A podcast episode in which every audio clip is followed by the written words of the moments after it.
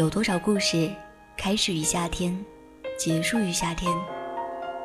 在我们慢慢长大以前，这最后一个夏天，来不及想起的小小心愿，约定在十年后五月的某天，我和你微笑的脸是否改变？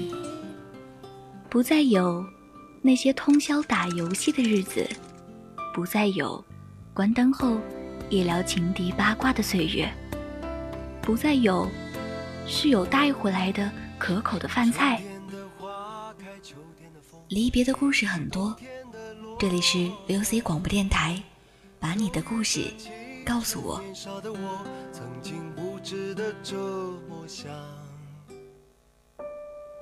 我有一个因自由而生的梦，我想在薄雾、鸟鸣、泉水的家乡醒来，在南美的古建筑中。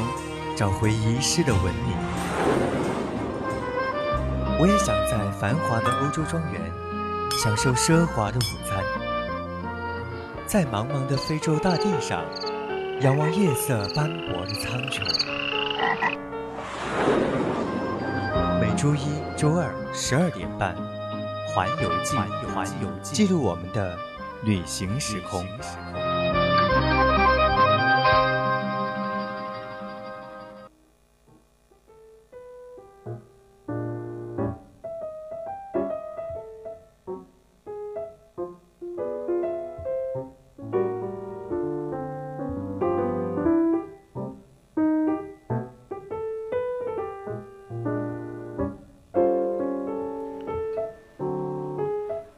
在耳，走遍天下。亲爱的听众朋友们，大家中午好！您现在正在收听的是 FM 一零零四川宜宾学院校园之声 VOC 广播电台，每周一的中午十二点三十分到十三点为您直播的环游记节目。我是主播丁豪。Hello Hello，大家中午好！我是带你去旅行的新手主播安安。哎呀，我们的安安还是现在终于是来到了我们环游记的大舞台了，我觉得还是很开心的哈。呃，我们今天的主题就是嗯，毕业旅行。怒放的青春怎能少了璀璨的花火呢？哎，现在其实学校里面一直弥漫着一股离别的味道啊，就是现在看到很多学校里面，就是师兄师姐穿着学士服，然后一直在学校里面到处拍拍照留念。那像我们这种大一新生来看，就觉得哇，他们毕业了，然后就解放了的感觉。哎，我觉得现在毕业是提到一个话题，有的人会感觉到很悲伤啊，但是很对于很多人来说，其实毕业的话。嗯，到了大四以后，可能就没什么感觉了。估计大四一年都在学校外面嗯漂泊，然后各种实习什么的。嗯，那其实我觉得，嗯，毕业的话，可能就少不了毕业聚餐啊那些。那毕业我们每个阶段都有毕业嘛，然后嗯，毕业聚餐就每天都会有。但是嗯，大学的话，可能大学的话，我觉得可能嗯，就是。毕业旅行就不会有很多了。毕业旅行的话，嗯，其实讲到毕业旅行啊，当然不可能是自己一个人去毕业旅行的话，有的人可能就会跟自己的大学同学几个人一起去大学旅行。其实就纠结的一点就是，我们要到底去哪儿旅行呢？那每个人肯定想法都不一样啊。我我我就想去泰国或者三亚。那丁好师兄想去哪里？我觉得。去旅行的话，我个人偏向的话，应该现在我们在国内旅行地点很多都走过了。我们在环游记里面也跟大家提到过很多的旅行地点。今天我们要带领大家要去到的就是国外的一个地方了。嗯，那就是越南的岘港。那可能很多人。不知道这个地方啊，知道越南，可能岘港这个地方不是很就是很密很知道这个地方。其实我们谈到我们就国外的周边，我们中国周边的一些旅行地点的话，其实大家会问，为什么我去放在泰国还有新加坡这些地方我不去，然后我非要来到一个越南地方的岘港呢？哎，对，那其实这个就是要告诉大家，就是为什么毕业季要来了，因为呢这里有着世界最美的六大海滩之一的美西海滩哦，而且它。这里还保持着世界纪录的缆车和山顶的法国小镇巴拿山。我觉得它这里虽然是一个，嗯，在我们平常提到越南看来是一个比较较差的一个地方嘛，并不是一个特别好的旅行地点。但是它这里的旅行设施是很完美的。哎，我也觉得，但其实你想，嗯，就法国风味的那种小镇，就是欧洲的那种风格的小镇，其实其他地方也有啊，嗯宜宾也有。就是他们会把很多的特色融合在一个地嗯，方。对。那我觉得宜宾那个莱茵春天也有那种风味啊，我觉得。呃，就是我觉得，如果你去一个地方，能够把它给地方给融合好，根据跟你自己本地的特色而没有很大的差别的话，我觉得做的很好的，这样嗯会很吸引人去的。对，而且其实它这个地方呢，还有一个很好的好处，就是它的落地签证特别好办，而且汇率特别低，就是那种我们人民币一块钱呢就能汇汇成三千多的越南盾。呃我就就是觉得听起来好像还蛮多的样呃，子。对呀、就是带着自己在这边就很穷、很屌丝的感觉，然后带了好的，带稍微很多一点钱的话，到那边其实都能享受土豪哎。哦，我就我就去了越南以后，我就可以说我是身拥几千万的富豪了，我觉得这是很爽的一件事情。嗯，但是我还想，嗯、提到就是我们刚才说到，我们的安安说到，就是我们的落地签证好办。其实我们现在旅游的话，要去国外的话，大家很嗯在难办的一点就是说他的签证很难办，对吧？哎，对，像是去美国那些地方签证就特别难办。嗯，对，他的签证官，而且他有的地点的话，你必须要跑到一些很热门的城市，他在那里才会有可以办签证的地方。嗯所以我，我们在这里还是比较近的话，我们可以去成都办一些地点。然后，但是你我们这里就提到，因为我现在正在学俄语嘛，然后就听到有别人说去俄国的话，他们办的，嗯、他们的大使馆就只有在沈阳。北京、上北沈阳、北京、上海这些超大城市才会有了，但我们对于我们来说就特别的远，哦所以就落地签证的话，这个东西还是挺好的哈。嗯，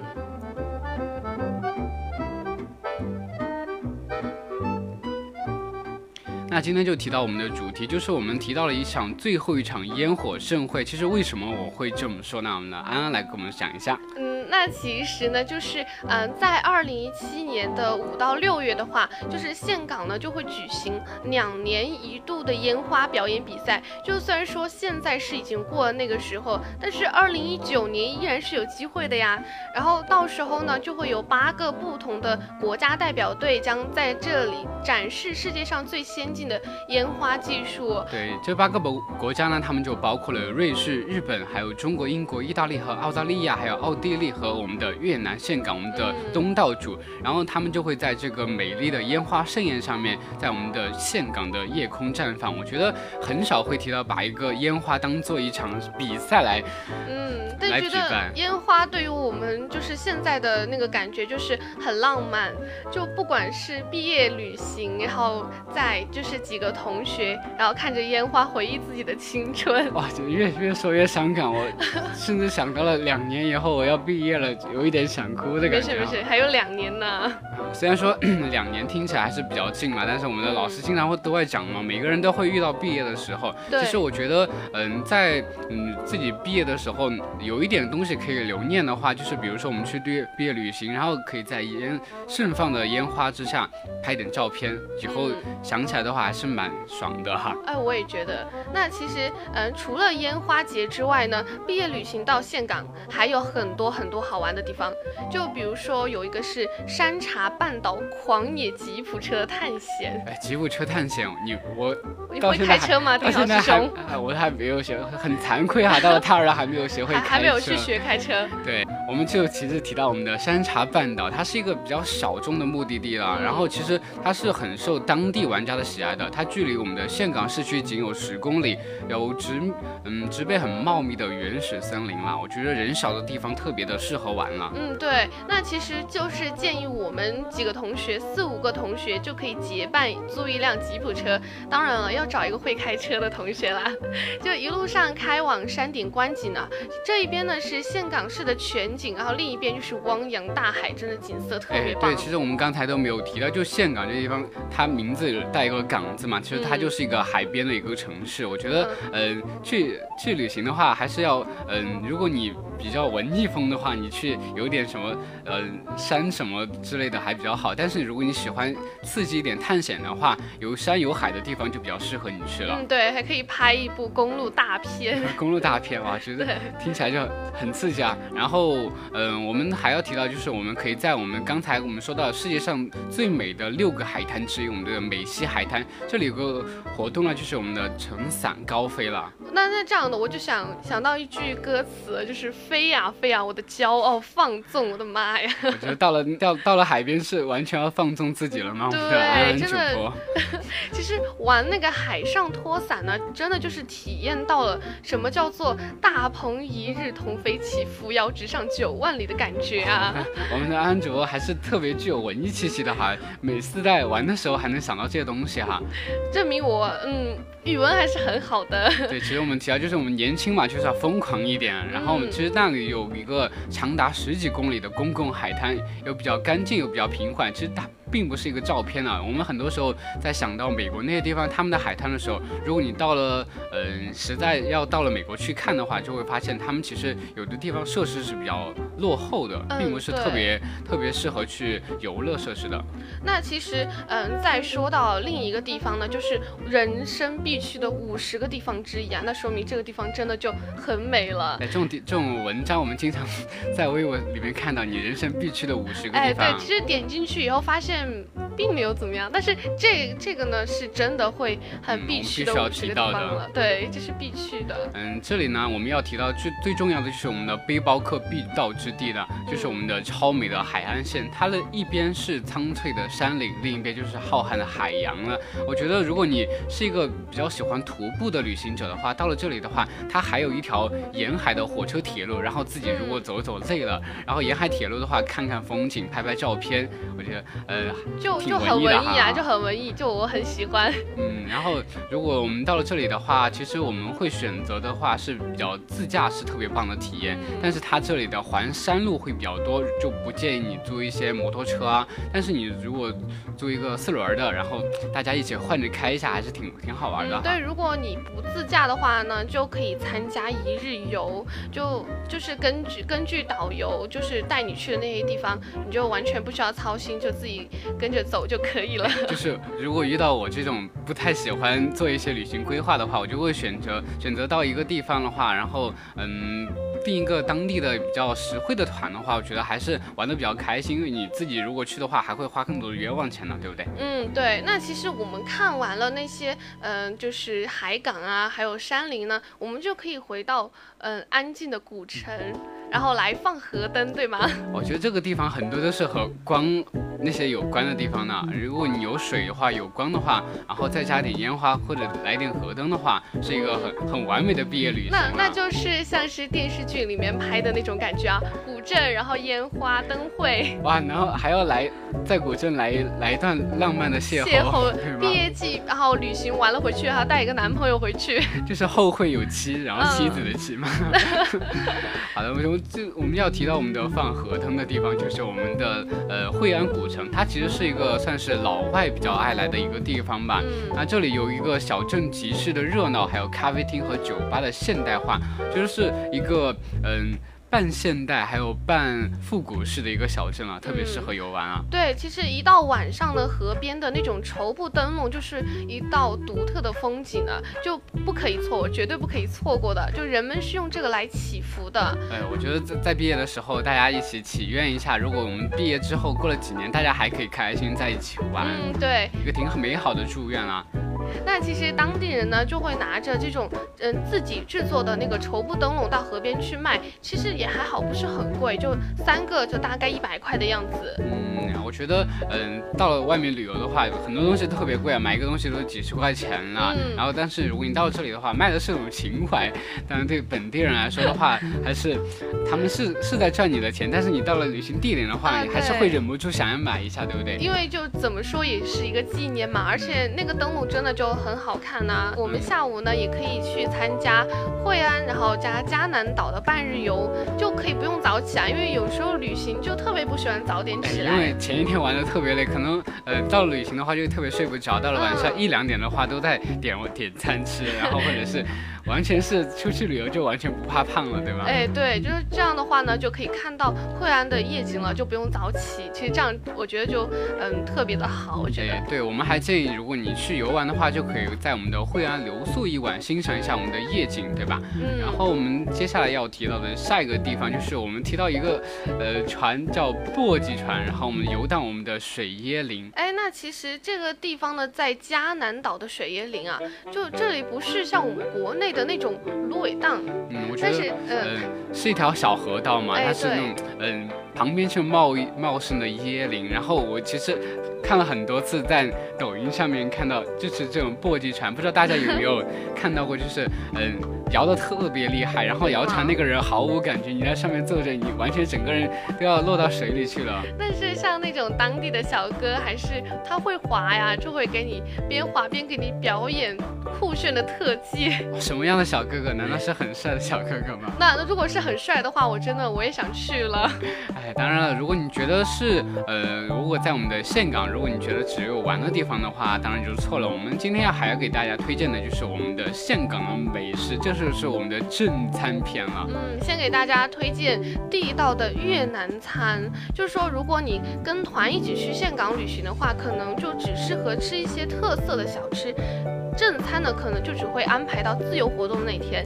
那其实岘港呢是有一家评分都特别高的餐厅，然后叫做 Sophia 酒店自带的餐厅。哎，这里就可以提供一些比较地道的我们的越南菜品。我觉得到了一个地方，必须要吃一下它的正宗的越南菜品。嗯然后它的其实它的餐厅里面嘛，也是满满的粤式风情。我们看了很多的泰剧，然后其实可以想象到，其实，在东南亚那个地方，他们的特色。然后因为他们的呃天气比较热嘛，然后他们吃的东西都比较呃凉快新鲜，然后就是鲜榨的橙汁，还有什么百香果奶昔啊，那些比较果香浓浓的椰汁啊，我觉得防降温我们的防暑都是必备的饰品，好吗？那其实像，嗯、像如果说呢，嗯，正正宗的粤式菜品，当然就要尝它的味道了。那这个菜品它虽然说就是说变化不多，但是食材都很新鲜，就别看它光是水果跟蔬菜，吃来还是满足感十足，因为里面，我觉得玩的很累了，需要吃点肉，对嗯？，对。那就好像它里面，呃，有那个纸春卷搭配的肉肉串，然后反正也是特别好吃嘛，就香脆的外皮带着油香，天那呐！我想想，我觉得其实他们那边吃的东西比较的，呃，水果也有特别的特别的好吃，然后他们那边的肉类也特别的丰富。嗯我觉得经常看电视剧里面，他们吃的肉都是大块大块的吃肉啊，而且他们东南亚那边都是水果，热带水果特别多，就不像我们这边那些水果都特别的哎反季节嘛，你想说的是？对。那这让人家东南亚那边的水果都是非常的应时季节，嗯，我然后也就觉呃特别的香。觉得如果你吃一点水果，再吃点肉类的话，就不用担心嗯你的健康问题。我觉得还是蛮呃特别适合我们去旅行的人去吃的。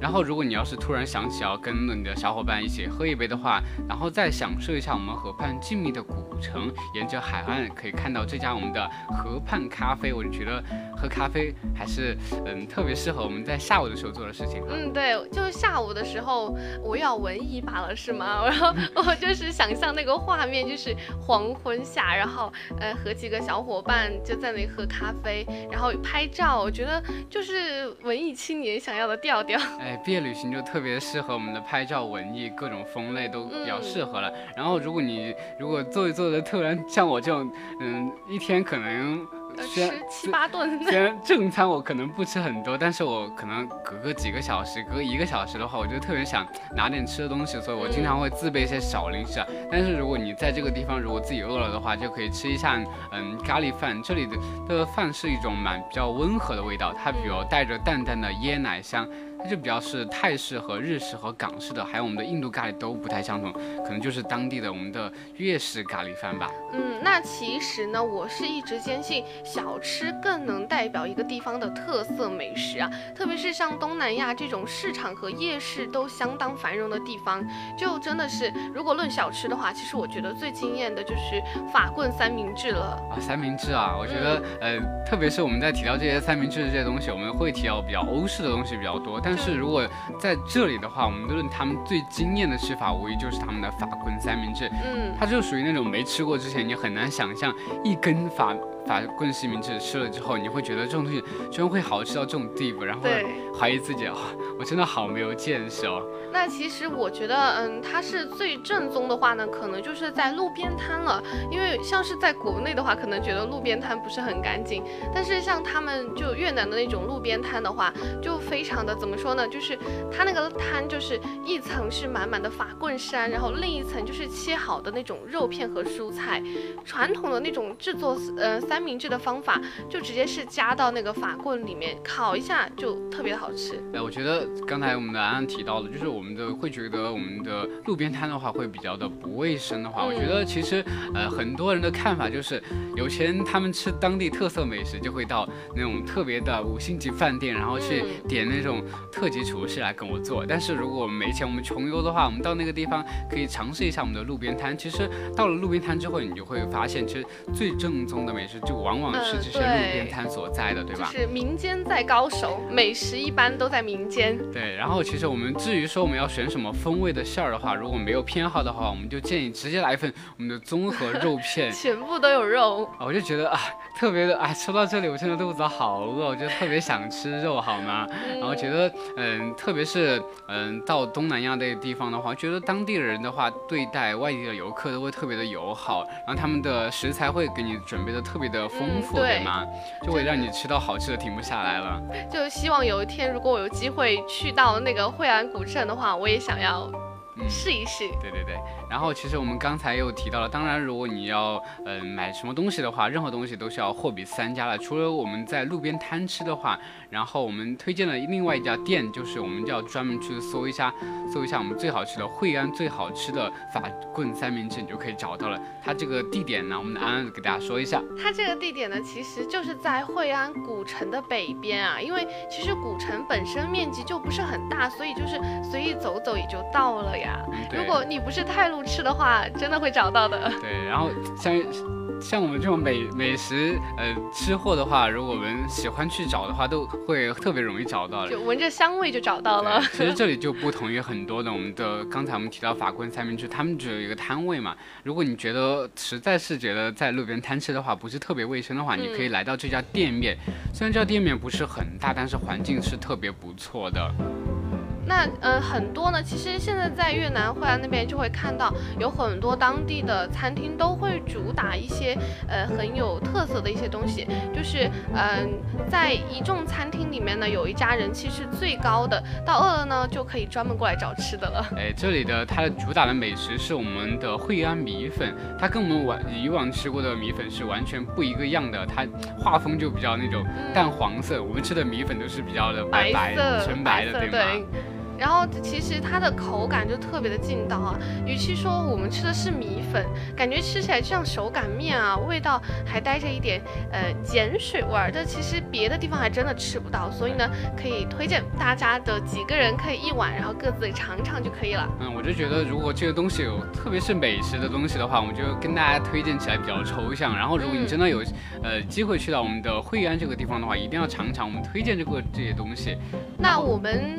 嗯，说完了吃的，那我们吃了以后肯定是要喝一些东西了，对不对？对，然后我们就提到我们的饮品篇，就是我们的滴漏咖啡日常了。我觉得在惠安古城这个地方的话，这家店大概有会有两三家分店，就像我们刚才安度提到，我们这个古城的嗯地方并不是特别大，但是它的呃还居然有还有两三家分店，就觉得这家的呃环境，无论是他们的精致程度的话，都是特别高的。嗯，当然了，其实价位虽然说比别家。略高，但比起国内还是便宜很多。嗯，其实我们就觉得它的为什么它会比较火嘛？因为它的光是它的咖啡餐单就比有好几页了。然后我们建议大家去点的话，就点我们的越南 style 那一页里面的比较有当地特色的传统式粤式咖啡，就是我们刚才提到的我们的滴漏咖啡了。那其实呢，也是可以分加炼乳和不加炼乳。就如果说你平时就喝不惯特别苦的话呢，就可以加炼乳的，还是推荐的。觉得呃，咖啡的味道本身就是偏苦的嘛，也是不酸的。但是如果你再配着我们加配一些炼乳的甜，然后两种味道的撞击，我就觉得呃。是特别的喜欢，就如果你大家更喜欢我们的意式咖啡的香气的话，但是我们的滴漏咖啡的话，它会有一种呃形式感的慢下来的节奏，让我们觉得，就你尝了一次之后再来一次。